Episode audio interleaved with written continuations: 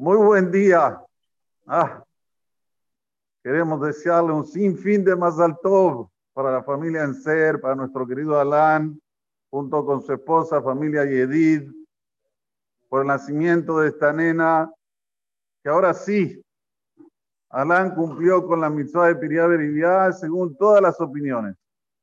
Dos varones y una nena, ya está, Baruch Hashem. Y en mitzvah Piriá Beribiá, lo pasó.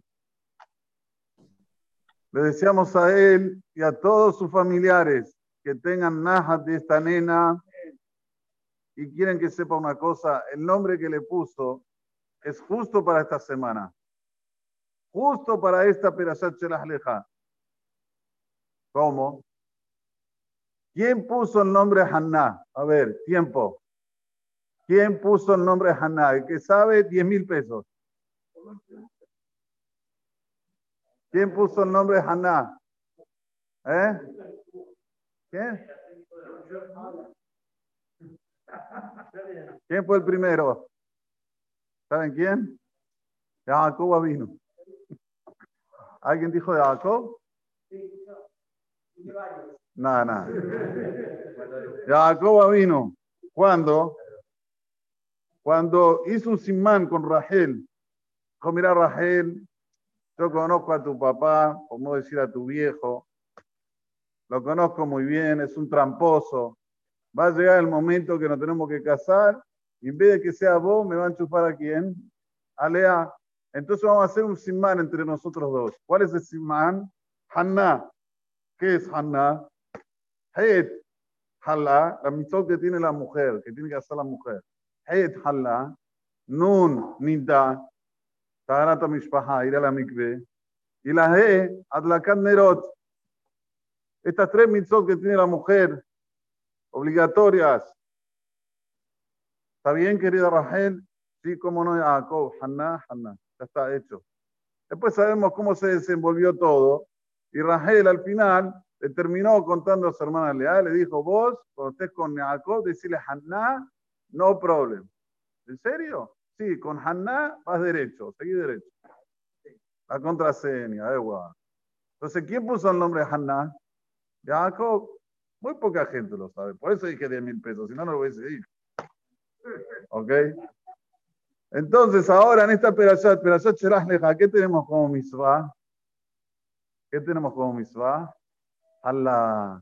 Recita Arisotejem, Tarimu Terumala Hashem, dice el Pasuk, cuando van a entrar a la tierra de Israel, que dígase de paso, hoy no es una misvah de la Torah, porque el Pasuk dice cuando vamos a entrar todos a Israel.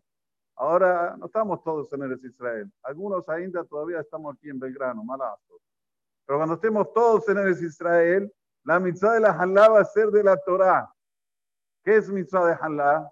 Agarrar un pedazo de la masa que uno va a hornear, no va a fritar. Por ejemplo, si yo voy a hacer, ¿cómo se dice esto? Subganiot. ¿Tengo que sacar halá o no tengo que sacar halá? No. Solo cuando voy a hornear la masa, Ahí le saco jalá. Hay más que entre los poskim. ¿Cuánto tiene que ser la medida para sacarle eh, la jalá con verajá? Una opinión, Rabhaim Nae, un kilo 670. Otra opinión, Hazonish, 2 kilos 250. Si tenés una masa que tiene 2 kilos 250, le tenés que sacar un puñado, que no es mucho 2 kilos 250, vas a ponerlo esto en la hornalla y la vas a quemar y vas a decir una verajá. La verajá de Afrashat Halá. Muy bien. ¿Por qué se pone en la hornalla y no se pone en el, horno? A ver, ¿quién sabe esta pregunta también? Le doy un premio. No voy a decir 10 mil pesos porque ya es mucho. Johnny, ¿por qué la halá, el pedazo que sacamos, lo quemamos encima de una hornalla y no lo quemamos en un horno? No. También el horno se puede quemar completamente. ¿Eh? ¿Eh? ¿Por qué? Muy bien, se la tendría que dar a Cohen. Por eso hoy, como el Cohen está impuro, la quemamos. ¿Está bien? ¿Y por qué no la quemas dentro del tanur? ¿Mm? Y también es sacrificio. ¿Por qué al aire libre? Ahí está el punto. ¿Por qué al aire libre? Estás ahí, estás merodeando, pero tienes que decir. ¿Eh? No, no. Voy a decir el motivo. Porque él acabó de decir, ¿quién tiene que comer esto? El Cohen. Entonces esto es algo K2. Algo K2 lo pone dentro del tanur, las paredes del tanur van a absorber. Más visir. Más visir. Como no puede poner algo también dentro del tanur, no puede poner algo K2, por eso se pone encima de la hornalla. ¿Capricho? Este es el motivo que se pone arriba de la hornalla al aire, que salga para afuera, que no se esté dentro de un lugar donde se puede quedar impregnado. Ok. Después que estamos explicando la amistad de Halá, yo tengo una pregunta. ¿Por qué la Torah dice Reshit Arisotejem? ¿Acaso ustedes vieron que, Halá, que, que la Isa, la masa, se dice Arisa? Arisa quiere decir cuna. Masa en hebreo se dice Isa. ¿Qué pasó que la Torah aquí me dice Arisotejem? Todavía me lo dice con O. Arisatejem, ok, Arisotejem. ¿Qué pasó aquí? Hay, que dar una explicación. Tenía que decir, Reshit, Isathem, Tarimotru Hashem. Mañana el Torah dice, porque mañana el Torah es un libro hasídico. Dice así, Reshit Arisotejem, apenas te levantás de la camita, Tarimotru Hashem. Andate al Knis y ponele una terumá a Dios. ¿Eh? Andate al Knis, apenas te levantás de la camita. Ok, este es un pirus hasídico. Pero está el pirus del Hidá. El Hidá dice un pirus así. ¿Querés una segulá para tener un Ben Zahar? Saca La mujer saca halá, segulá le arizá. Arizá es una cuna. Dice el Hidá, ¿por qué dice la arizotejem? Porque tiene que ser seis veces seguida la frase halá sin interrupción, todas las semanas. Una, dos, tres, cuatro, cinco, seis. ¡Pum! Tiene un, un Yo estaba diciendo este shiur para las mujeres hace unos años atrás, que había una mujer que no quedaba.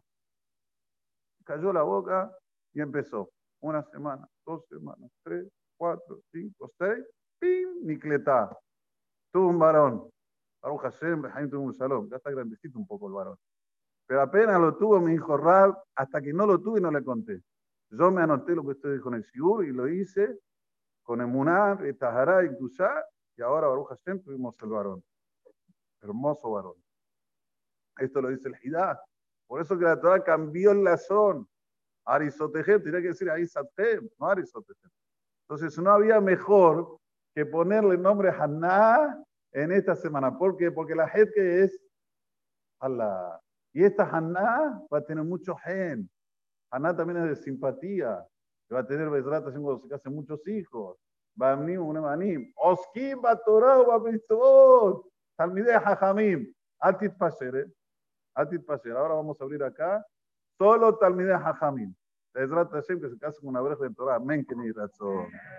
Déjame una casa, una saca, otro que me llamar. Allah